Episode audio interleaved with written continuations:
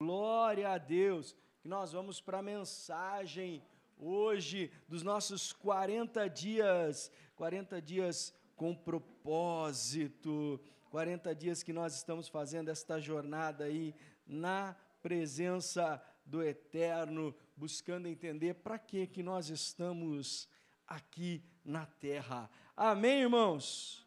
Amém. Quem está fazendo devocional com a gente aí? Quem está orando todo dia aí? Levanta a mão quem está orando todo dia. Tem que orar todo dia, gente. Tem que orar todo dia, a gente tem que buscar a face do Senhor, tem que buscar a palavra de Deus aí, senão não vira, hein, irmão, senão não funciona. Todo dia nós estamos lançando um devocional nas nossas redes sociais, no nosso canal do YouTube, tem ali no Instagram, no Facebook, tem o versículo do dia também, que você pode estar tá compartilhando. Glória a Deus. Amém? Amém, irmãos? Então, nós estamos numa jornada de 40 dias de propósito. 40 dias de propósito, onde a gente quer responder a esta pergunta: para que eu estou na terra? Para que eu estou na terra? Por que eu nasci? Quem já fez essa pergunta alguma vez? Quando se é adolescente, né? E a mãe briga com a gente, o pai briga com a gente, a gente fica bravo, emburrado e fala: por, que, que eu fui nascer então? Para que, que eu nasci? Né? A gente fica meio indignado com as coisas, mas o fato, irmãos, é que tudo foi criado com um propósito. Fale para o teu irmão: existe um propósito para a tua vida. Existe um propósito. Existe um propósito para a sua vida. Tudo tem um propósito. Na semana passada, eu dei início a esta jornada de 40 dias, com respondendo a esta pergunta, dando uma introdução à mensagem sobre propósito. Para que estou na terra? E nós vamos falar sobre os propósitos de Deus para nós, porque Deus nos criou e Ele nos criou com um propósito. E hoje nós vamos falar sobre o primeiro propósito. Fale comigo, primeiro propósito o primeiro propósito é adorar a Deus. Fale. Adorar, adorar a Deus. Você nasceu para adorar ao Senhor. Nós fomos chamados para adorar a Deus. E nestas semanas, nos próximos domingos, nós vamos estar falando a respeito de cinco propósitos. Hoje nós falamos sobre adoração. No domingo que vem, Domingo que vem nós vamos falar sobre comunhão, ter comunhão uns com os outros, fazer parte da família de Deus. Glória a Jesus, irmãos. Sabe, igreja, igreja não é um lugar para você frequentar. Você frequenta o clube, você frequenta a mercearia, os pingaiada frequentam o bar, mas crente não frequenta a igreja crente pertence à igreja. Aqui é sua casa, irmãos. A casa que Deus colocou você para crescer e frutificar e ter comunhão. Nós pertencemos. E no domingo que vem, só no culto da manhã, no culto da noite não. No culto da manhã nós vamos ter um café da manhã especial para os irmãos que estiverem aqui, para nós estarmos promovendo a comunhão. Então vai ser bem bacana, quem puder vir, traz um bolo, traz um, um, um, pão, um pão recheado, né? um pão caseiro, um pão de torresmo, olha que delícia, irmãos, olha. Daí você traga aí, vai ter o café também, suco, e a gente vai estar tá no meio do culto. Vai ser um culto especial no domingo que vem pela manhã, tá? Falando sobre comunhão, sobre este propósito. E no domingo à noite nós vamos ter a mensagem, mesma coisa, mas não vai ter o café, né, irmãos? Podia ter uma janta, né? Um churrasco aí, mas não vai ter não. Só de manhã vai ter esse café no culto da manhã falando sobre comunhão. No terceiro, o terceiro propósito que nós vamos estar falando é sobre discipulado, propósito de Deus para nós. Deus primeiro ele nos criou para adorar a ele, que nós vamos falar hoje. Nos criou para termos comunhão uns com os outros, comunhão com o corpo de Cristo. Ele também nos criou para nós crescermos. Crescermos, irmãos. Todo mundo tem que crescer. Todo mundo tem que crescer. Tá certo que depois, depois dos 21 a gente começa a crescer só para os lados, né, irmãos? Só para os lados. Mas espiritualmente nós temos que crescer cada vez mais. E eu falei sobre a metáfora da banana. O cristão, é, ele tem que ser como a banana. A banana, ela tem três estágios, né, irmãos? A banana, ela é verde, depois ela está madura e depois ela começa a apodrecer. O cristão tem que ser como, como uma, uma banana verde. Porque uma banana verde, ela está no processo de amadurecimento. Não está? A banana está verde, ela está no processo de amadurecimento. Quando a banana ela está madura, o que, que tem que fazer com ela? Tem que comer. Porque se você não comer a banana madura, o que, que acontece com ela? Ela começa a apodrecer. Ela começa a apodrecer. A nossa vida espiritual, na nossa vida com Deus, nós temos que crescer constantemente, temos que estar no processo de amadurecimento. Porque se nós, de repente, chegarmos naquele momento e falar assim: ah, não, já sei de tudo, já sou maduro, aí Deus tem que nos recolher. Porque se Ele não nos recolher, a gente vai ficar apodrecendo aqui. Por isso que quando você encontra alguém que fala assim: não, já sei de tudo, eu já sei de tudo, eu não preciso aprender mais nada. Essa pessoa já começou a apodrecer. Nós, fala para o teu irmão, você tem que estar sempre aprendendo, sempre crescendo, sempre crescendo. Porque se você parar de crescer, parar de, de, de aprender, você começa o processo de, de apodrecimento. Bom, daí nós vamos falar de um outro propósito também. O quarto propósito é ministério, é servir servir um, servir todos, servir com amor. E o quinto propósito, o quinto propósito, opa, está aparecendo ali? Ah, parou. O quinto propósito que nós vamos estar falando é missões. Fala para o teu irmão, você tem que falar para todo mundo que Jesus ama eles. Amém? Fala aí para o teu irmão, você tem que falar para todo mundo que Jesus ama eles. Tem que usar as redes sociais, tem que usar o que você tem para propagar o Evangelho de Cristo. Então, nós vamos estar falando nesses 40 dias sobre esses cinco propósitos, mas hoje, o primeiro propósito que nós vamos falar é adorar a Deus. Você é um adorador. Olha o que diz aí em Apocalipse 4:11.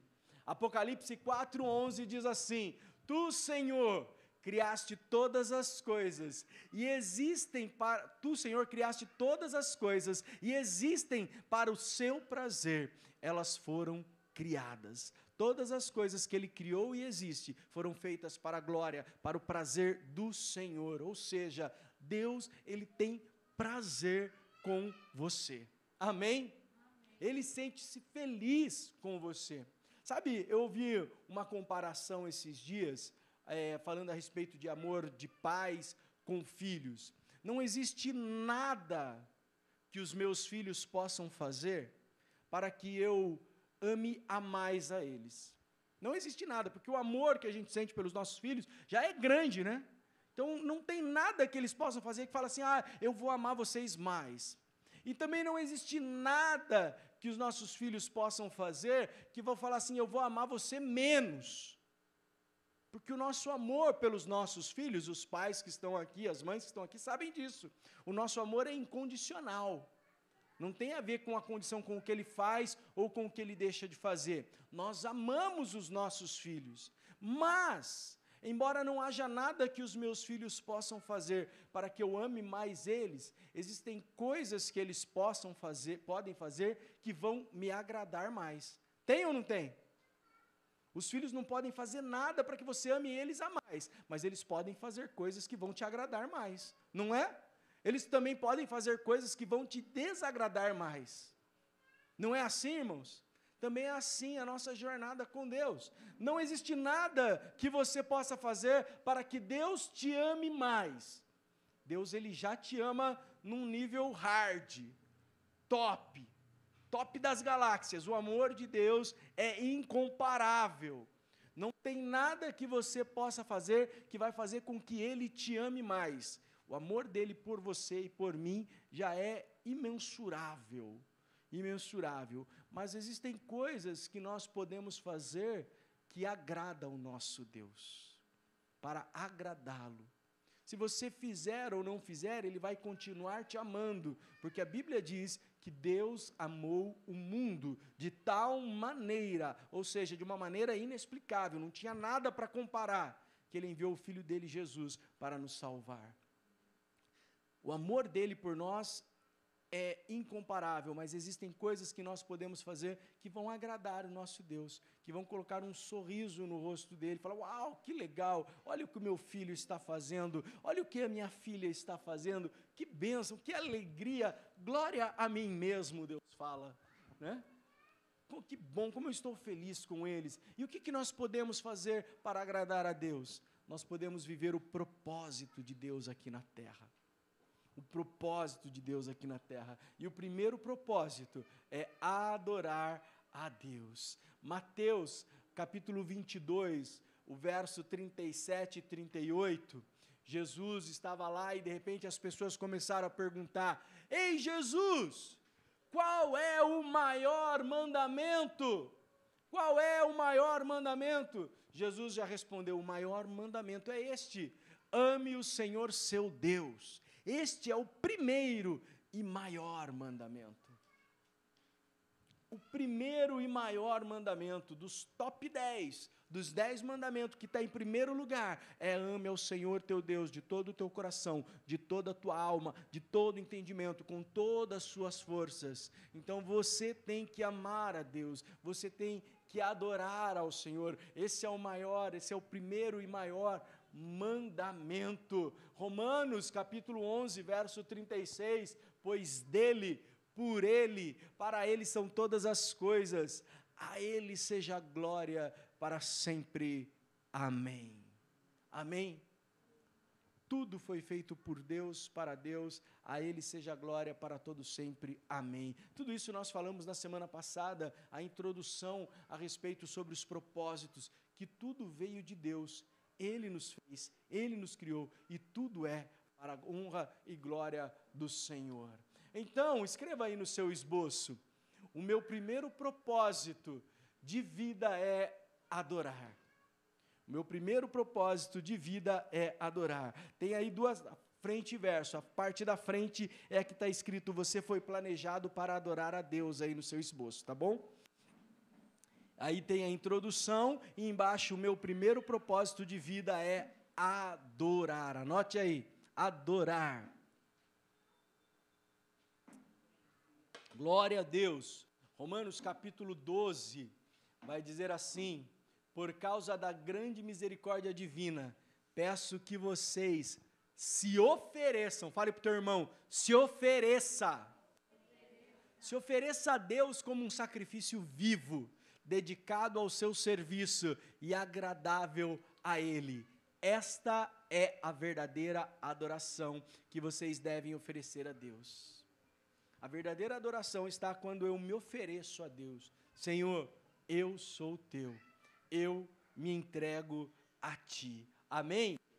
Glória a Deus. Isaías capítulo 6. Abra sua Bíblia em Isaías capítulo 6. Nós vamos falar sobre adoração pautado nesse texto. Isaías capítulo 6, do verso 1 ao 9. É o que nós vamos estar lendo.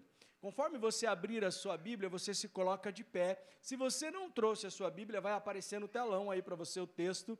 Isaías capítulo 6. Nós vamos ler a partir do verso de número 1. Esse é um texto que fala sobre, sobre adoração a Deus. Aleluia. Acompanhe comigo a leitura, Isaías capítulo 6, verso 1. No ano em que o rei Uzias morreu, eu vi o Senhor assentado num alto, num trono alto e exaltado. E a aba das suas vestes enchia o templo.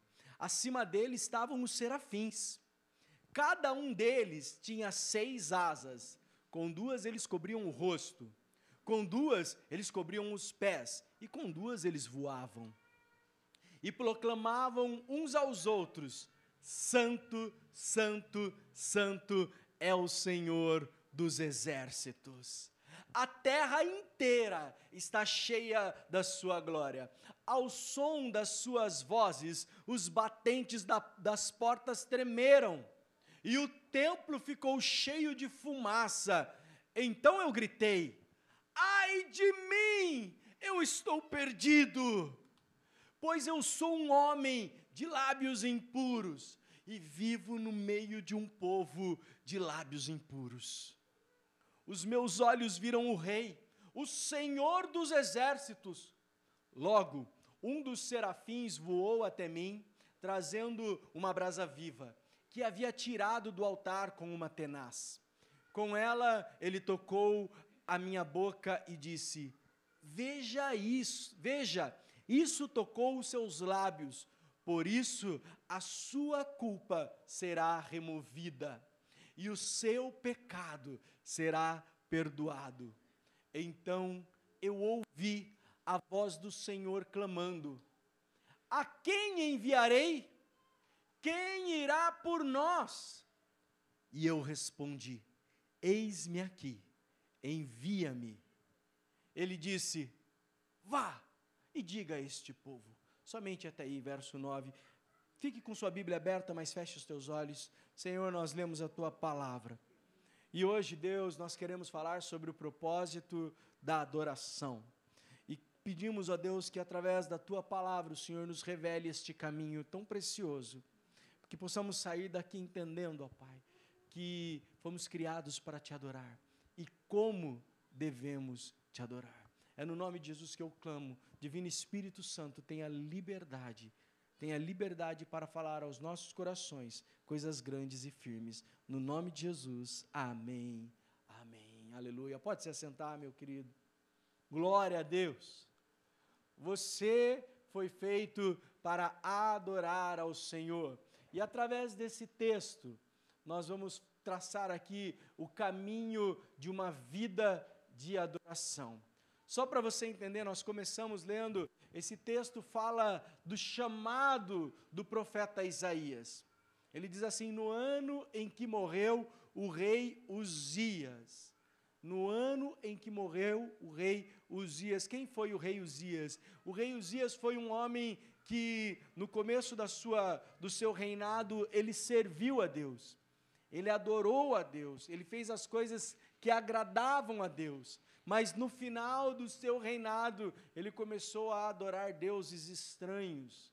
Ele começou a adorar deuses estranhos, a, a, levantar altares a deuses estranhos, e no final da sua vida ele foi acometido por lepra, e ele e a pessoa naquela época que tinha lepra, até poucos anos atrás era assim, a pessoa que tinha rancemíase, a lepra tinha que viver isolado, e o final da vida de Uzias ele viveu isolado, mesmo sendo rei, porque ele começou a andar longe dos caminhos do Senhor e foi acometido por esta enfermidade.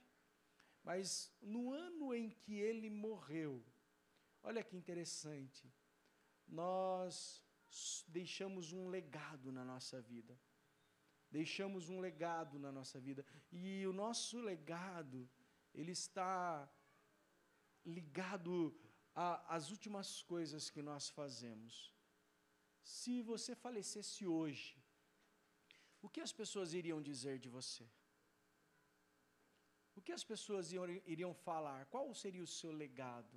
O que você deixaria como, como herança para esta terra? Né? Uzias não deixou uma, um legado muito legal no final da sua vida. Mas mesmo assim, no ano em que morreu o rei Uzias, aconteceu algo extraordinário da vida de um jovem, de um jovem chamado Isaías. Ele viu o Senhor. Ele viu o Senhor. E nesta jornada, nesta visão de Isaías, onde ele, onde ele vê o Senhor, onde ele é tocado por Deus, é que nós vamos traçar esse caminho de uma vida de adoração. Uma vida de adoração. Nós vamos ver aqui quatro coisas nesse texto que, que são transformadoras. Nesse texto, nós vamos falar sobre purificação. Nesse texto, nós vamos falar sobre consagração, sobre disponibilidade e sobre comissão. Uma vida de adoração é uma vida de purificação, de consagração, de disponibilidade e de comissão e de comissão. Nós temos que ter uma vida de adoração. De adoração. Adorar, irmãos, adorar não é, presta atenção nisso, adorar não é o momento do louvor. Tem gente que pensa assim: "Ah, eu vou na igreja no culto e a igreja ela tem momentos. Então tem o momento da abertura, tem o momento do louvor e aí aí o momento da adoração, depois tem o momento da oferta, depois tem o momento da palavra, daí é o momento da palavra, depois tem a benção apostólica, e, a gente começa assim, a é, coloca momentos, e fala, então, só a hora do louvor é o momento da adoração, mas o, o louvor não é a adoração. Lógico que você pode adorar a Deus com louvor, mas o culto todo, o culto todo, a celebração toda, é uma adoração ao Senhor. Amém? A celebração toda é uma adoração ao Senhor. Então, quando o Marcel, que está na, na, diaconia hoje, quando ele chegou mais cedo e ele começou a abrir as janelas, arrumar as cadeiras, arrumar o, o, o esboço para você que colocar aí, ele já estava adorando a Deus. Já estava adorando a Deus. Sabe, quando colocou copo lá para os irmãos tirarem o copo para poder beber água, já era uma adoração ao Senhor. Quando o, o João e o Jonathan chegaram aqui para preparar a transmissão, o data show, é adoração ao Senhor. Adoração a Deus não é simplesmente o momento do louvor. Engana-se quem pensa, ah, eu sou um adorador. Por que você é um adorador? Ah, porque eu canto. Não é, irmãos. Lógico que você pode adorar a Deus com canções, mas a adoração não é um momento. Fala para o teu irmão assim: adoração não é um momento. Adoração é um estilo de vida. Nós temos que ter uma vida de adoração. Amém? E para adorar, para adorar a Deus, você precisa você precisa ter uma vida de temor a Deus. Anote aí no seu esboço. Você precisa ter uma vida de temor a Deus. No 1, um, temor a Deus. No ano em que morreu o rei Uzias, eu vi o Senhor, olha Isaías. No ano em que morreu o rei Uzias, eu vi o Senhor sentado num alto e sublime trono, e, e, as suas vestes reais, elas enchiam o templo, e haviam serafins voando ao redor do trono de Deus. Olha, não sei se acontece com vocês, mas quando eu começo a ler a Bíblia, eu começo a imaginar, eu começo a imaginar a cena. Vocês imaginam também? Né? Feche os olhos aí, você que está aqui, feche os olhos. Criançada, feche os olhos aí e imagina a cena. Você que está em casa, feche os olhos e imagina a cena. Eu vi o Senhor sentado num alto e sublime trono. E eu vi serafins voando, anjos voando em volta dele. E esses anjos tinham seis asas, duas cobriam o rosto, duas cobriam os pés, e com duas eles voavam. E eles iam dizendo: Santo, Santo, Santo, Santo é o Senhor dos exércitos, toda a terra está cheia da sua glória. E de repente começou a tremer os batentes da porta. Uau! Pode abrir seu olho, que cena maravilhosa. Isaías viu a Deus. Isaías viu a Deus. Quem é Deus? Deus é o top das galáxias. Deus é o Senhor do Senhor, dos senhores, o Rei dos reis. Sabe, Ele é o Todo-Poderoso. Nele todas as coisas, todas as coisas foram feitas por Ele e para Ele.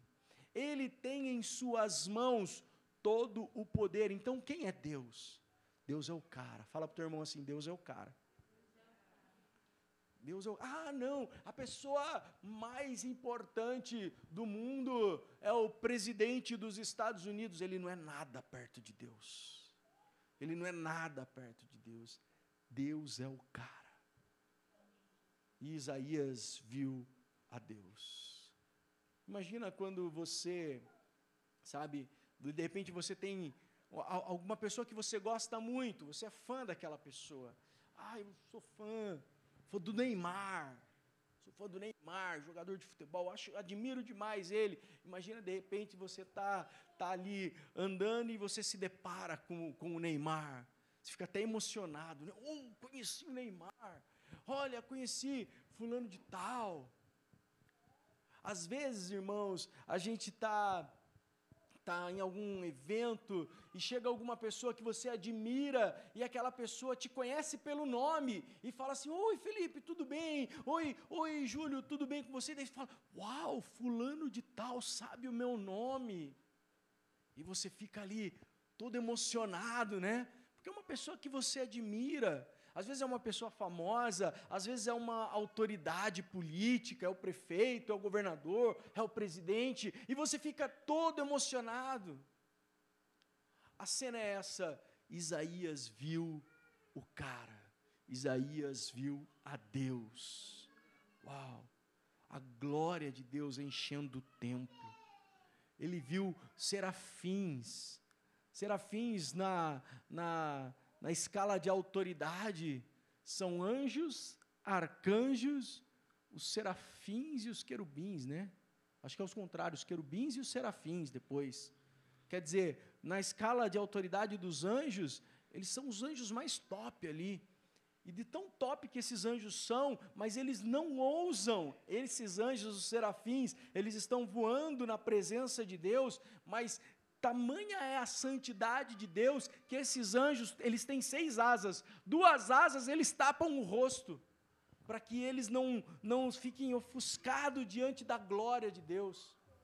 Com duas asas eles cobrem os pés, porque o lugar aonde eles estão é santo, santo, santo. E eles clamam ao Senhor.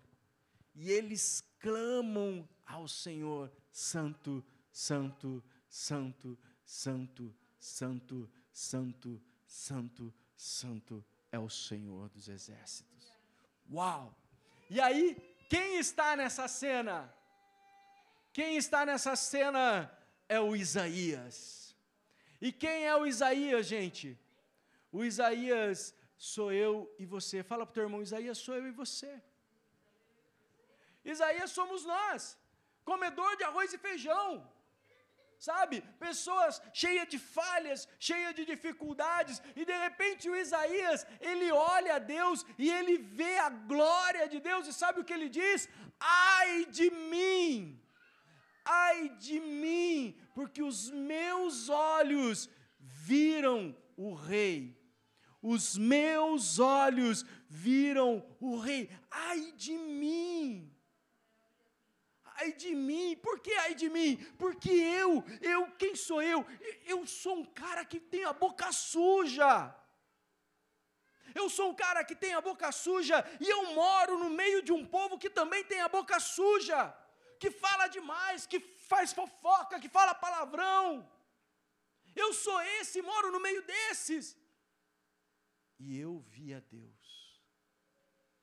E eu vi a Deus. Naquele momento, Isaías é tomado por um profundo temor. Por um profundo temor. Sabe quando você está dirigindo e a sua carta de motorista está vencida e você vê uma blitz ali na frente? Quem já passou por esta cena? Né? Você vê uma blitz ali, a sua carta de motorista está vencida. O documento do seu carro está atrasado você está sem cinto de segurança, o pneu do carro está careca. Aí você vê a blitz ali na frente, a polícia ali na frente. Na hora você fala assim: ai de mim. Se esses caras me parar agora, o meu carro é guinchado. Porque você deve, porque você está errado. Porque você está errado. E esse foi o sentimento de Isaías. Quando ele vê o Senhor, ele diz: ai de mim porque os meus olhos viram Deus. Porque os meus olhos viram Deus e eu sou um cara que pisa na bola. E eu não sou um cara digno de estar na presença de Deus. E eu não tenho não tenho capacidade, não tenho roupas para estar na presença do Eterno. Porque eu sou um pecador. Porque eu faço a, a vontade da minha carne. Quem é humano aí, levanta a mão. Hoje a gente tem que perguntar, né? Que tem uma pluralidade de gêneros aí, né? Então, quem é humano? Todo mundo é humano aqui, né? E a gente, como humano, irmãos, nós estamos sujeitos às obras da carne, as vontades da nossa carne. Gálatas 5,19 diz que a vontade da nossa carne, a, a obra da nossa carne, a obra da nossa carne são manifestas. Está aí no telão para você ler, Gálatas 5,19. As obras da nossa carne são manifestas e elas são imoralidade sexual, impureza, libertinagem, idolatria e feitiçaria, ódio, discórdia, ciúme, ira, egoísmo, distensões, facções e inveja, embriaguez, orgias e coisas semelhantes a estas. E Paulo fala para os Gálatas: Eu advirto, como antes já vos adverti, aqueles que praticam estas coisas não herdarão o reino de Deus. Estas são as obras da carne. Todo ser humano, devido ao pecado, à natureza pecaminosa, ao pecado original que está na, na, na, vida de todo ser humano, nossa carne, ela, ela deseja coisas erradas. Nossa carne, ela tem uma tendência a buscar a imoralidade sexual, a mentira, a discórdia. Ah, pastor, não é assim? Lógico que é, gente. Quando acontece, o, o que, que, que mais dá views nas redes sociais? É quando o circo está pegando fogo. Fogo no parquinho, todo mundo, ah, que legal. Compartilha, comenta, fala mal. Quer ver, quer ver mesmo briga. É aquele que, que, que, que, que é tranquilo nessa parte de política, mas sabe que se falar de política vai, vai, dar, vai dar um alvoroço. Então ele vai lá e fala: quem você vai votar? Na, coloca no grupo da família, quem você vai votar ano que vem? Só para ver todo mundo se degladiando ali. Quer ver discórdia. Infelizmente é da natureza humana. A imoralidade, a impureza. Você sabia que os três, é, a, a, a, os as três, como vou dizer, não é produtos, é, as três, os três negócios que dão mais lucro no mundo no mundo, os três negócios. O primeiro é a guerra. Não, o primeiro é. Os três não sei é, qual é a ordem, mas os três são o negócio da guerra. Guerra dá muito lucro. Guerra dá muito lucro. Não pense você que as guerras acontecem só porque ah, é um país querendo conquistar o outro. Não, tem um monte de cara ganhando dinheiro com isso, vendendo arma lá para a África, vendendo arma para o Oriente Médio. Essas empresas de armas ganham um lucro violentíssimo. Então, a, a, a, o negócio de, de guerra dá muito lucro. O segundo negócio que dá muito lucro, irmãos, é o das drogas. Drogas dá muito lucro. Muito lucro mesmo. Muito lucro mesmo. Por isso que ninguém consegue acabar com, com os traficantes, com essas coisas. Porque tem gente ganhando dinheiro. E ganhando muito dinheiro. Gente grande. Estou falando do traficantinho, pé de chinelo, que leva os cola da polícia direto ali. Tem cara lá no, no alto escalão mexendo com esses negócios. Porque dá dinheiro. E o outro negócio que dá muito lucro é a pornografia. São os três negócios mais lucrativos do mundo. E eu pergunto para você: algum desses negócios tem a ver com Deus? Não. Sabe com o que tem a ver esses negócios? Com as obras da carne, com os desejos pessoais de cada ser humano. Porque as obras da carne são conhecidas: imoralidade sexual, é, é guerras, é briga, é ódio, é dissensões. Todo ser humano ele tem essa tendência para o mal. Todos pecaram e destituídos foram da glória de Deus. Então, quando a gente chega diante do eterno, quando a gente chega diante desse Deus que é puro, a, nosso, a nossa resposta tem que ser a de Isaías: ai de mim, porque eu vi a Deus. Porque eu vi a Deus. Nós temos que ter o temor do Senhor na nossa vida. Hebreus 12, 14 sem santidade ninguém verá a Deus. Sem santidade ninguém verá a Deus. Nós precisamos buscar ter uma vida de santidade. 2 Timóteo, capítulo 2, verso 21. Se alguém se purificar destas coisas, será vaso para a honra, santificado, útil para o Senhor e preparado para toda boa obra. Toda boa obra. Aleluia! Nós precisamos ter uma vida de temor a Deus. Ah, pastor, adoração é tocar, adoração é cantar. Se não tem temor do Senhor, não é nada. A jornada da adoração começa pelo temor ao Senhor.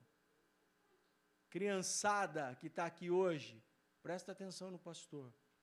O seu pai às vezes não está vendo, a sua mãe às vezes não está vendo, mas Deus vê todas as coisas. Deus vê todas as coisas. Ele está em todos os lugares. Então, tenha temor do Senhor. Tenha temor do Senhor. Criançada, mas os adolescentes também. Os jovens também. Os adultos também. Nós precisamos ter temor do Senhor. Se Deus é onipresente, um dos atributos de Deus são é, atributos de Deus é coisas que só Deus tem. Só Deus é onisciente, ou, ou seja, só Deus sabe todas as coisas. Ele sabe tudo. Só Deus é onipotente. Só Deus pode todas as coisas. Ele pode tudo. Só Deus é onipresente. Ele está em todos os lugares. Ele está em todos os lugares. Isso é um atributo de Deus, de Deus Pai, Deus Filho, Deus Espírito Santo. Isso não é um atributo dos homens, não é um atributo dos anjos, não é um atributo dos demônios. É só Deus que é onisciente, onipresente e onipotente. Ele sabe de tudo, ele pode tudo e ele está em todos os lugares. E se Deus está em todos os lugares, nós temos que ter temor em todos os lugares aonde nós estivermos, porque Deus está ali com a gente. Estão entendendo, gente boa? Uma vida de adoração, ela, ela começa, para nós entendermos esse propósito, nós precisamos ter temor do Senhor. Temor do Senhor. A vida de temor, ela é mortificada diariamente, é mortificada diariamente a carne. A vida de temor você tem que mortificar, escreva aí. Escreva aí, ó. A vida de temor mortifica diariamente a carne. A vida de temor mortifica diariamente a carne. Porque a nossa carne, lembra dos desejos da carne? Quais são as obras da carne? As, as obras da carne, ela deseja fazer coisas erradas. Vamos abrir o confessionário aqui. Quem aí já desejou fazer coisas erradas, levanta a mão. Não, levanta a mão, seja sincero aí. Ó. Tem gente que está pulando ali. Ó. Todo mundo. Porque é um desejo da, da nossa natureza carnal. E ter desejos não é errado. O pecado não é você ser tentado. O pecado é você ceder à tentação. Entendeu? Você não consegue impedir de ser tentado, de ter vontade de fazer alguma coisa que desagrada a Deus. Ah, a vontade surgiu, ela está intrínseca na natureza pecaminosa, na carne do homem. O pecado, ele acontece quando nós cedemos a essa vontade. Por isso nós precisamos mortificar a nossa carne diariamente. João 12, capítulo, verso 24 e 25 diz: Eu digo-lhes, verdadeiramente, verdadeiramente que se o grão de trigo não cair na terra e não morrer, ele continuará só, mas se morrer, dará muito fruto. Aquele que ama a sua vida, a perderá. Ao passo que aquele que odeia a sua vida neste mundo, a conservará para a vida eterna. Então, irmãos, ah, pastor, então quer dizer que eu tenho que odiar, odiar a minha vida, não é odiar a sua vida aqui na terra, é odiar as coisas erradas que a nossa carne tem vontade de fazer. Odiar as coisas erradas que a nossa carne tem vontade de fazer. Isso nós temos que odiar. Porque se você não odiar isso, se você continuar deixando, eh, fazendo isso, cara, não vai para o céu não vai para o céu. Ah, pastor, mas eu gosto, eu gosto de beber mesmo. Eu gosto de encher a cara. Tem gente que gosta. Tem gente que gosta de postar. Hoje eu tomei todas, ó, fiquei caído no chão e posto os amigos ali bêbado, embriagado, fazendo coisas que desagradam a Deus e acha que é o máximo. E acha que é o máximo. Esse é um problema, você achar que é o máximo viver uma vida de errada. Nós temos que mortificar a nossa carne. Se você gosta de viver dessa forma errada, desculpa aí, gente, mas aqueles que praticam tais coisas não herdarão o reino de Deus. Palavra de Deus em Gálatas 5:19. Amém? Uma vida de adoração, ela passa pelo temor, e para ter temor, nós temos que mortificar a nossa carne. A vida de temor, ela sacrifica diariamente os desejos do corpo. A vida, note aí, a vida de temor, ela sacrifica diariamente os desejos do corpo. É desejo que a gente tem, que a gente tem que falar assim: não, isso eu não vou fazer. Eu não vou fazer.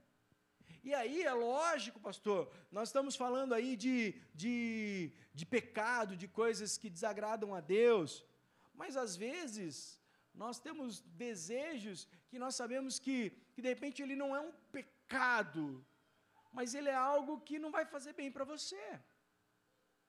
Ah, a gente tem o desejo de comprar aquilo que a gente não tem condição.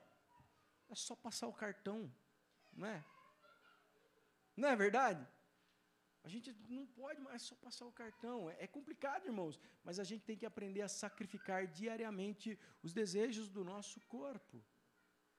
Por isso a importância do jejum. Por isso a importância do jejum. O jejum, ele não muda a Deus, o jejum muda a nós mesmos. Quando nós começamos a jejuar, e você precisa jejuar, ter essa prática do jejum, isso é uma, uma, uma disciplina espiritual. Quando você coloca assim, eu vou jejuar hoje, eu vou me abster de alimentos, Vou ficar aqui 18 horas, 24 horas, 12 horas, eu não sei, mas eu vou fazer um jejum que me custe algo. Não adianta você falar assim, ah, eu vou fazer jejum de 8 horas e começa meia-noite, a hora que você dorme, e acaba 8 horas da manhã, a hora que você acorda. Isso não é jejum, você estava dormindo mesmo. Tem que ter um custo para você, para você aprender a mortificar a sua carne. Eu não vou fazer isso. Eu não vou fazer isso. Carne você está com fome? Tá. Não estou falando de você ficar doente, gente. Não é isso. Mas estou falando de você se abster de coisas para você mostrar para a sua carne que quem domina ela é o Espírito Santo de Deus. Amém? Amém, Amém irmãos? Sabe? Então nós precisamos mortificar diariamente os desejos do nosso corpo. Romano capítulo 6, verso 13. Não ofereçam os membros do corpo de vocês ao pecado. Não ofereçam os membros do corpo de vocês ao pecado como instrumento de injustiça. Não façam isso. Não ofereçam o, não ofereçam-os, antes ofereçam-se a Deus, como quem voltou da morte para a vida. Não ofereça o seu corpo ao pecado, antes ofereça a Deus, como quem voltou da morte para a vida. E ofereçam os membros do corpo de vocês a Ele, como instrumento de justiça. Romanos 6, 13. Romanos 6, 13. O problema é que o pessoal prefere oferecer o, o corpo como instrumento de injustiça. É, prefere oferecer o corpo para ficar aparecendo ali, é, buscando likes ali, é, se vendendo, se prostituindo às vezes. Não ofereçam o corpo de vocês como instrumento de injustiça. Antes ofereçam eles a Deus. Amém? Para a glória do Senhor. Porque para nós termos uma vida de adoração, primeiro nós precisamos ter o temor do Senhor. ai de mim, ai de mim, ai de mim. O temor do Senhor, você tem que sacrificar a sua carne todos os dias, diariamente. Bom, para ter uma vida de adoração, primeiro nós precisamos ter o temor, ai de mim, Senhor. Mas o segundo, coloque aí no seu esboço. O segundo, nós precisamos buscar a consagração pessoal. Buscar a consagração pessoal. Aí o Isaías, ele estava lá e ele viu a Deus. Uau! E aí, quando ele vê o Deus Todo-Poderoso, puro e perfeito, ele é tomado por um temor. Ai de mim, o que vai ser de mim agora? Como eu vou poder viver?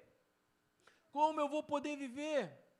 Aí então, o verso 6 que nós lemos diz assim: Logo um dos serafins voou até mim, trazendo uma brasa viva que havia tirado do altar com uma tenaz. Com ela, ele tocou na minha boca e disse: Veja, isso tocou seus lábios, por isso a sua culpa foi removida e o seu pecado perdoado. Uau! Uau! Sabe, Deus ele nos ama e Ele nos ama apesar de quem nós somos. Nós não merecemos esse amor, mas mesmo assim, Ele nos ama. E porque Ele nos ama, a misericórdia do Senhor se renova a cada manhã. E essa é a causa de nós não sermos consumidos. Senão era para todo mundo já ter sido consumido. Mas a misericórdia do Senhor nos dá a oportunidade de acordar cada dia para termos um novo dia, uma nova oportunidade de vivermos na presença dEle, de podermos adorar a Ele. Nós precisamos ter o temor do Senhor. Mas, ah, eu tenho temor do Senhor, então eu tenho que buscar a consagração. Eu sei que eu sou um cara que vivo no meio de um povo que é boca suja, e eu sei que eu sou boca suja também. Então eu preciso mudar. Eu preciso de uma consagração. Eu preciso ser purificado pelo sangue de Jesus. Aí ele vem e manda o serafim pegar. Serafim vai lá e pega uma brasa de fogo do altar e toca a boca de Isaías. Olha que interessante. O pecado de Isaías, a falha de Isaías, que era mais evidente nele, ele diz: Olha, ai de mim, porque eu sou um homem de lábios impuros e vivo no meio de um povo de lábios impuros também. Aonde que estava o problema de Isaías? Estava na boca, estava naquilo que ele falava. Talvez ele fosse um cara que só reclamasse, que só falasse palavrão, que só fofocasse, que só mentisse. Eu não sei, mas dá a entender que o problema dele estava ali, naquilo que saía dele, da boca. Ai de mim! Aí, quando ele reconhece a fragilidade, o pecado dele diante do Senhor, o Senhor vem com fogo do altar e purifica ele.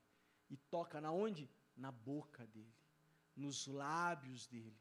E ele é purificado, não por ele, ele é purificado pela brasa viva que sai do altar. Entenda isso, meus irmãos. Eu não sei qual é a área da sua vida que você mais tem fraquezas, mas todos nós temos. O fato é que Deus vem e toca nessa área e nos purifica, e nos limpa, e nos perdoa deste mal, deste pecado. Nós precisamos buscar uma vida de consagração. Precisamos buscar a presença do Senhor, do Espírito Santo. Precisamos buscar essa brasa viva do altar. Tem gente que pensa, ah, porque a gente canta, né? Espírito, Espírito, que desce como fogo Vem como em Pentecoste e enche-me de novo. E a gente fala do fogo do Senhor e o pessoal pensa: ah, o fogo de Deus é, é falar em línguas estranhas, o fogo de Deus é, é um momento de êxtase, de alegria. Entenda uma coisa: fogo na palavra de Deus significa purificação. Purificação. Quando nós somos provados pelo fogo, quando nós recebemos o fogo do Senhor, ele vem nos purificar desde a ponta dos pés até a cabeça. Ele nos purifica completamente. O fogo do Senhor, ele queima toda a impureza. Por isso, aquele que diz que ama Deus, que é cheio do fogo do Espírito Santo, que mas vive numa vida de pecado, ele não está adorando a Deus. Corre um sério risco de ser fogo estranho que está sobre ele, porque não está queimando as impurezas. Estão entendendo, gente? Veja, o seu pecado foi perdoado. A sua culpa foi removida. 2 Coríntios capítulo 7, verso 1. Amados, visto que temos estas promessas, purifiquemo-nos de tudo que contamina o corpo e o espírito, aperfeiçoando a santidade no temor de Deus. 2 Coríntios capítulo 7, verso 1. É, Salmos 51, verso 10, o salmista, aí é o rei Davi dizendo, ele fala assim: Cria em mim um coração puro, ó Deus, e renova dentro de mim um espírito estável. Um espírito estável, um espírito reto. O Davi, irmãos, o rei Davi, o grande rei Davi, a maioria dos salmos foi escrito por ele. Ele é o maior rei que Israel já teve. Tanto que Jesus, ele é chamado de o filho de Davi. O filho de Davi, ou seja, vem da descendência de Davi. Davi foi tão importante que o símbolo dele, a estrela de Davi, está é, é, é, é tá na bandeira de Israel. Sabe, Davi foi o maior rei que Israel já teve, foi um dos grandes homens, e a palavra de Deus diz que Davi era um homem segundo o coração de Deus. E ser segundo o coração de Deus não significa que ele era perfeito. Porque quando ele escreve esse Salmo 51, só para você saber o que ele fez antes. Antes dele escrever esse salmo, ele tinha assassinado um homem e adulterado. Na verdade, a ordem é inversa. Primeiro, ele, ele adulterou com uma mulher casada, né? Lógico. E aí, essa mulher ficou grávida dele. E para ninguém desconfiar que essa mulher ficou grávida de Davi, ele mandou matar o marido dela. Esse é o Davi. Miserável, né? Se eu falo isso de alguém, o que, que você vai falar? Esse cara é um canalha, tem que ser preso, cadeia para ele. Sabe? Esse é o Davi, mas Deus fala que ele era. A Bíblia diz que ele era segundo o coração de Deus. E por que, que ele era o segundo o coração de Deus? Porque não é porque ele era perfeito, mas é porque ele, ele sabia que era imperfeito e ele se arrependia verdadeiramente diante do Deus Todo-Poderoso. Tanto que quando ele, ele escreve o Salmo 51, depois você abre a sua Bíblia, você anota, leia na sua casa o Salmo 51. É um salmo de arrependimento. Ele está profundamente triste e angustiado por causa do erro e do pecado que ele cometeu. E ele fala: Deus, me perdoa, cria em mim um coração puro, porque esse coração que eu tenho não é puro renova em mim um, um, espírito, um espírito reto, um espírito estável, porque o espírito que está que tá vivendo em mim não é um espírito que te agrada. Se você continuar lendo o Salmo, você vai ver Davi dizendo assim: não, não retires de mim o teu Espírito Santo e nem me lance fora da tua presença e nem me lance fora da tua presença. Davi se humilha diante do Deus Todo-Poderoso. Davi, ele busca a presença do Deus Todo-Poderoso. Davi, ele entende: eu pequei. Eu moro no meio de um povo de impuros lábios e eu também sou um cara boca suja. E eu preciso, eu preciso ser purificado. Eu preciso ser tocado pelas mãos poderosas do Senhor uma vida de adoração. A adoração ela começa com o temor do Senhor. Se você falar, ah, eu sou um adorador, mas você não teme a Deus, você não é um adorador. A vida de adoração, ela tem que ser uma vida de consagração constante ao Senhor. Sempre a gente tem que estar, tá, Senhor, me perdoa, pisei na bola. Pisei na bola. E graças a Deus, ele é bom e Ele é misericordioso e Ele nos perdoa. Eu gosto, acho que é no Evangelho de Marcos, capítulo 5, 15, que tem as parábolas, ou é Mateus 15, eu não me lembro, mas tem as parábolas, as parábolas dos perdidos. E as parábolas dos perdidos, né, na verdade, estou falando que é as parábolas do perdido, mas é um, é um capítulo que fala de três parábolas de coisas perdidas. Aí ele fala da dracma perdida, a mulher que perdeu um dinheiro dentro de casa. Aí ela arrastou ali o sofá, varreu a casa, tudo até ela achar o dinheiro dela. Depois ele fala a respeito da ovelha perdida, o pastor que perdeu a ovelha.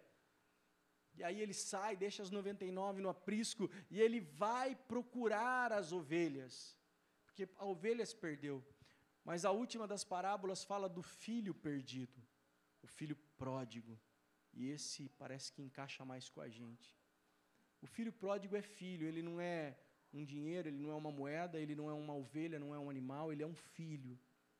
E é interessante que o filho pródigo, o filho perdido, ele vai embora e o pai não vai atrás. E o pai não vai atrás. Mas embora o pai não vai atrás do filho pródigo, o pai todo dia fica na porta esperando esse filho voltar. E quando esse filho volta, ele recebe de braços abertos. Assim é Deus para conosco. Se nós fomos escolhidos, fomos perdoados, somos filhos de Deus, se eventualmente você se desviar, você sair da presença dEle, daí você vai falar, talvez como filho perdido: Eu não sou digno de ser chamado de teu filho, me recebe apenas como um funcionário teu. Mas se você se arrependeu e volta para a presença do Pai, o Pai fala assim: Vem para cá que você é meu filho. E coloca o anel no nosso dedo. Amém, gente? Estão entendendo? Porque houve arrependimento, porque houve ali um, um temor, porque houve uma consagração a Deus. Deus perdoa. Ele não rejeita um coração quebrantado na presença dele, ele não rejeita um espírito contrito. E, e olha, deixa eu falar para vocês: o ser humano consegue enganar outro ser humano. Então, o filho faz alguma coisa errada, ou a filha faz alguma coisa errada, de repente ele chora, ela chora e tira aquelas lágrimas de crocodilo, o marido faz alguma coisa errada, a esposa faz alguma coisa errada, e de repente chora ali, e ai, para tentar convencer o esposo, convencer o pai, ai, mas às vezes aquilo é falso. Mas a pessoa é tão boa artista que ela engana, que ela engana, que ela acaba enganando a, o, o outro. Só que diante de Deus não dá para enganar, porque Deus não vê como vê o homem, Deus vê o coração. Deus vê o coração. Amém, amados? Aleluia. Cria em mim, ó Deus, um coração puro. Renova em mim um espírito estável. João 4, 24 diz: Deus é espírito. Deus é espírito e é necessário que os seus adoradores o adorem em espírito e em verdade. Em espírito e em verdade. Terceiro, como nós devemos adorar a Deus para andar em adoração, nós precisamos, precisamos andar em disponibilidade para com Deus. Escreva aí no seu esboço: disponibilidade para com Deus. Está na outra, vira a página aí que está lá. Disponibilidade você tem que estar disponível. Porque, veja bem, Deus, Ele, Ele nos alcançou com Sua graça e com Sua misericórdia, Ele nos perdoou, Ele nos, nos purifica com brasa viva do altar. Foi isso que, alcançou, isso que aconteceu na vida do Isaías. Isso que aconteceu na vida do Isaías. Agora, agora Deus faz uma pergunta a quem enviarei? É a pergunta que Deus está fazendo hoje aqui, é a pergunta que Deus faz constantemente: a quem enviarei? Quem irá por nós? A quem enviarei? E quem irá por nós? Porque quando nós entendemos a vida de adoração, ela tem que ser uma vida de temor, a vida de adoração, ela é uma vida de consagração, mas a vida de adoração também é uma vida de disponibilidade. Deus está perguntando: ei, eu estou precisando que vocês me sirvam, me ajudem na minha obra aí na terra. Quem pode me ajudar? A quem enviarei? Isaías, que foi tomado pela presença de Deus, que entendeu o que é adoração, fala: Eu vou, envia-me a mim. Envia-me, envia-me, eu vou, envia a mim. Eu vou. Uma vida de adoração, ela precisa ser uma vida disponível diante do Senhor. Uma vida com disponibilidade para Deus. Para Deus. 1 Samuel capítulo 3, verso 16. Samuel, meu filho, estou aqui, respondeu Samuel. Sabe, o Samuel era um jovem, era uma criança.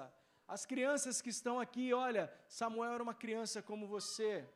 E um dia Deus falou com o jovem Samuel. Deus falou com o pequeno Samuel. Samuel, Samuel. Samuel não sabia que era Deus que estava falando com ele, apenas ouviu a voz. Então ele saiu correndo e foi falar com Eli. Ô Eli, o senhor me chamou? Era noite. Ele falou: Não, não te chamei, volta a dormir lá. Samuel voltou a dormir, de repente ele ouviu: Samuel.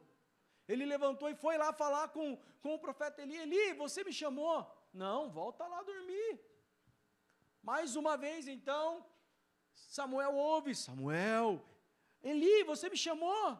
Eli, então, que era um sacerdote, falou: Samuel, você está ouvindo essa voz e essa voz aí não sou eu que estou te chamando, mas é Deus. A próxima vez que você ouvir, ouvir essa voz, você dobre o seu joelho, se prostre e fale: Fala, Senhor, que o teu servo ouve. Que o teu servo ouve. Esteja disponível para ouvir a voz de Deus. Samuel, estou aqui, Senhor. Estou aqui, Senhor. A quem eu vou enviar? Envia-me, Senhor. Envia-me porque eu estou disponível para fazer a tua vontade.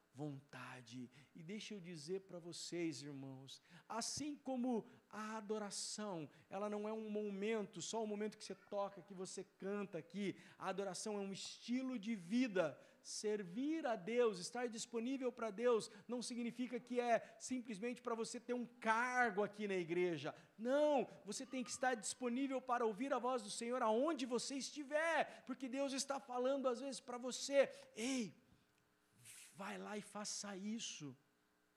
Vai lá e, e fala para aquela pessoa ali do caixa, para a caixa do supermercado: ei, Jesus te ama. Eu me recordo, minha, um fato que aconteceu na minha casa, nós tínhamos uma mercearia. Minha mãe contou essa história e eu me lembro disso.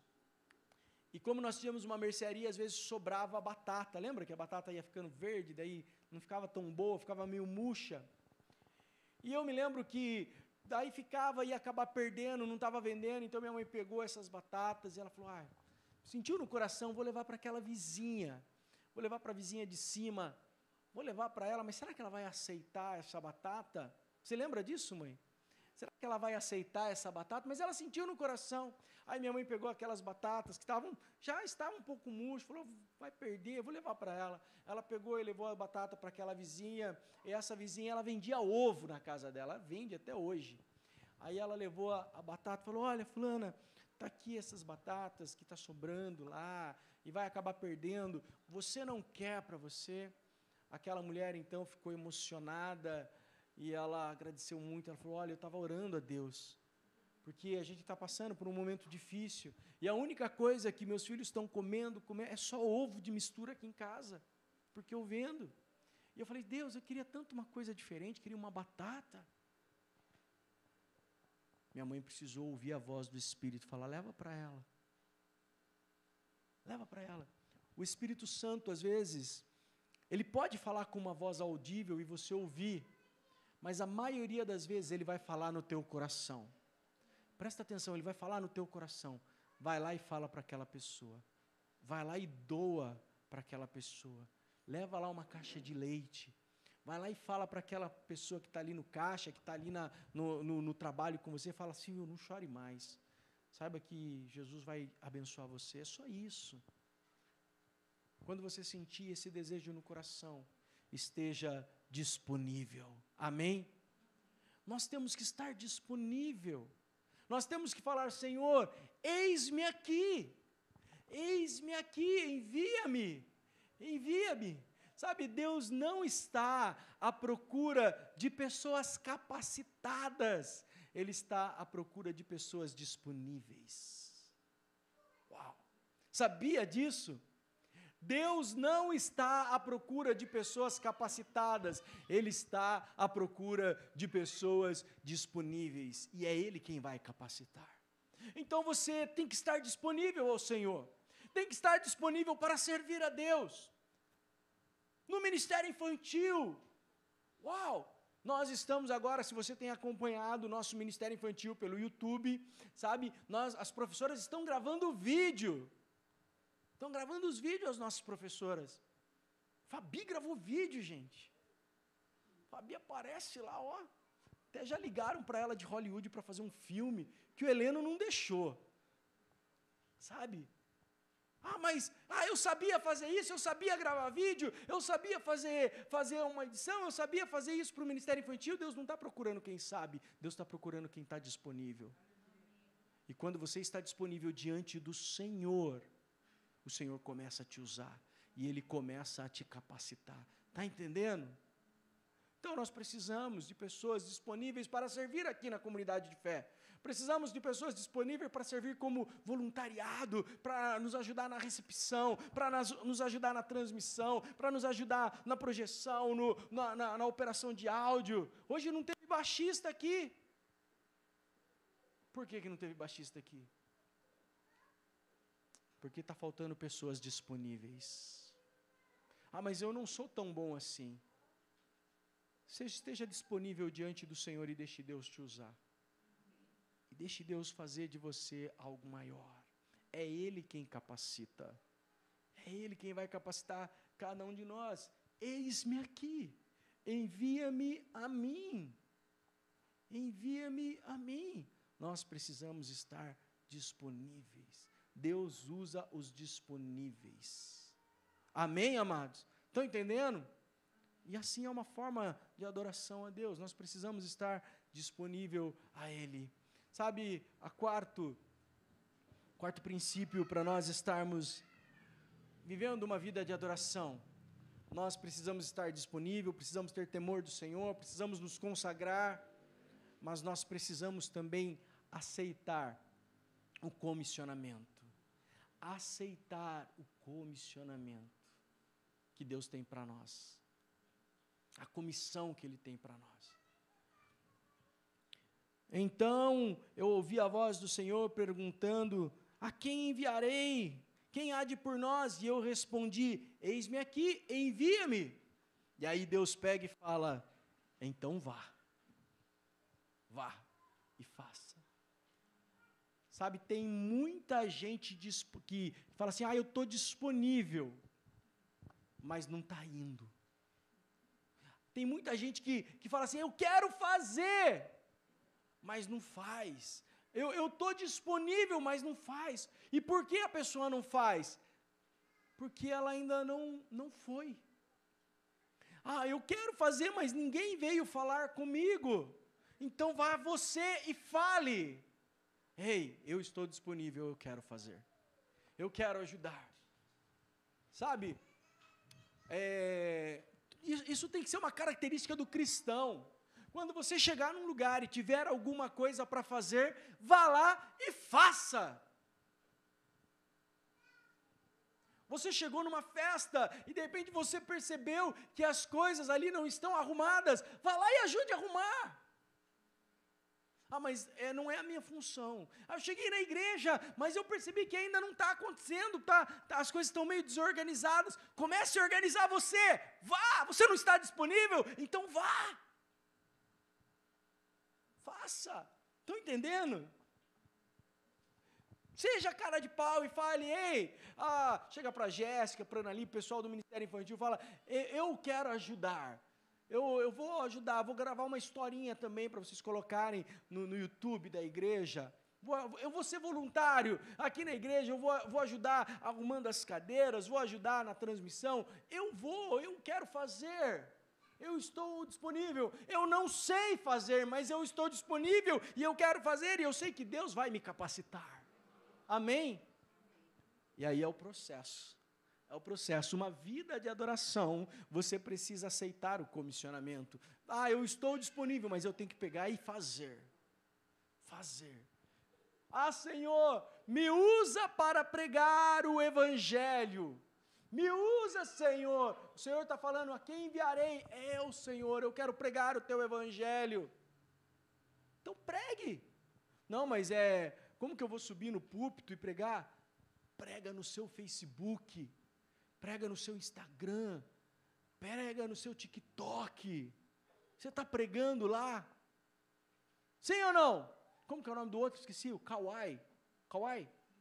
Prega no Kawai. Ah, a galerinha está ganhando dinheiro no Kawai, mas está falando de Jesus também? Porque se você está disponível, você fala, Senhor, eis-me aqui. Aonde você estiver, você tem que fazer a vontade de Deus. Amém? No trabalho. E não é você subir num púlpito e falar como eu estou falando aqui, pregando, mas é você fazer, às vezes, pequenas coisas no local onde você está, você fazer a diferença, e assim você vai vivendo uma vida de adoração. João 17, verso 18: Assim como me enviaste ao mundo, palavra do Senhor Jesus, Jesus orando ao Pai, Pai, assim como me enviaste ao mundo, eu os enviei ao mundo também. O Senhor está te enviando hoje, agora. Viva uma vida de adoração na presença dEle. Eu não quero viver sem cumprir o propósito para a minha geração. Eu não quero. Sabe, eu não quero um dia chegar no final da minha vida e falar assim: ah, não serviu de nada.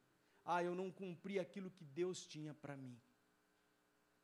Eu não vivi aquilo que Deus, eu não vivi o propósito de Deus para mim. Olha esse verso que está em Atos. Atos 13, 36. Falando a respeito de Davi. Davi, aquele cara que nós falamos para você ali, do que pecou, mas era um cara segundo o coração de Deus. Lá no livro de Atos, diz em Atos 13, 36, tendo Davi, tendo, pois, Davi servido ao propósito de Deus em sua geração, ele adormeceu e foi sepultado. Ele adormeceu e foi sepultado. A única certeza, a, a certeza mais certa que nós temos aqui, é que um dia todos nós vamos morrer. Todos. Todos. Ninguém sabe o dia nem a hora. Mas eu quero, o dia que eu falecer, que na minha lápide possa estar escrito assim: Ele cumpriu o propósito de Deus para a geração dele. Sabe, irmãos? Não acredito em reencarnação. Não tem uma próxima vida para fazer as coisas. Tem que fazer agora. Deus te chama hoje para você viver o propósito de Deus para a sua geração, para viver o propósito de Deus para a sua família, para a tua casa. Esteja disponível, vá, tenha temor do Senhor. Uma vida de adoração não é uma vida, não é cantar. Cantar é apenas um ato de adoração. E ainda assim, se você está cantando sem você ter uma vida de temor, sem ter uma vida de consagração, sem estar disponível para Deus, sem estar respondendo ao id, ao vá, você não está sendo um adorador. Você não está sendo um adorador. Você está comissionado nesses 40 dias, que nós estamos nessa jornada de 40 dias com propósito. Nesses 40 dias, você está comissionado a adorar e celebrar na presença de Deus. Amém. Sabe, quando você vier nos cultos aqui de domingo ou de quinta-feira, a hora que tiver o louvor, fecha teus olhos e se entrega na presença de Deus. Amém? Adore a Ele, mas não só no momento do louvor, na hora da palavra se entregue, na hora da oferta se entregue, mas depois que acabar o culto, se entregue na sua casa, se entregue durante a semana no seu trabalho, na onde você estiver, na sua escola, na sua faculdade. Adore e celebre ao Senhor. Você está sendo comissionado para proclamar o nome de Deus, o seu nome, e, e trazer o reino de Deus para toda a terra. Você está sendo comissionado para ensinar o Evangelho de Cristo e discipular vidas. Você está sendo comissionado para promover a comunhão do corpo de Cristo. Servir com alegria no ministério que Deus te deu, a partir da sua igreja local. A partir da sua igreja local. Gente, a igreja não é um ponto final. Tá? Pior coisa Sabe, eu não quero chegar um dia no céu e, e Deus fala assim: está vendo aquelas pessoas que, que eu coloquei na comunidade que você pastoreia? Eles chegaram lá e ficaram parados. Não, isso está completamente errado, irmãos. A igreja não é um ponto final. A igreja aqui é um aeroporto. Você vem aqui, é cheio da presença de Deus para você voar na sua vida, para você voar no seu trabalho, na sua escola, onde você estiver. Estão entendendo? Deus tem mais para você. Deus tem mais para você. Começa aqui, mas você vai alcançar os confins da terra. Vai alcançar os confins da terra. Sabe, o que, que nós precisamos? Sabe o que nós precisamos nesse, nesse, nesse mundo? Nós precisamos de, de produtores, de, de diretores de cinema cristãos, que vão fazer filmes espetaculares, que vão propagar o Evangelho com uma com a imagem sobrenatural ali, usando filmes de tecnologia. Precisamos de youtubers cristãos, precisamos de tiktokers cristãos, precisamos aí de médicos cristãos, precisamos de engenheiros cristãos, de empreendedores cristãos que vão ter as maiores empresas, que vão empregar muita gente e abençoar muitas pessoas. Precisamos de prefeitos, governadores, políticos cristãos. É isso que nós precisamos. Homens e mulheres que adoram a Deus em todos os lugares no trabalho, na casa, na escola. Deus te chama hoje. Deus te chama hoje. Somente os adoradores, somente os adoradores é que são enviados. Somente os adoradores é que são enviados. Saia daqui hoje consciente que que você é uma propriedade de Deus. Você pertence a Deus. Você é ungido por Deus. É Ele quem te separou. Você é submisso ao Senhor. Você é um servo, uma serva do Senhor nosso Deus. Uma jornada de 40 dias de propósito. O Pai procura adoradores. O primeiro propósito é a adoração. Ele procura adoradores que o adorem em espírito e em verdade.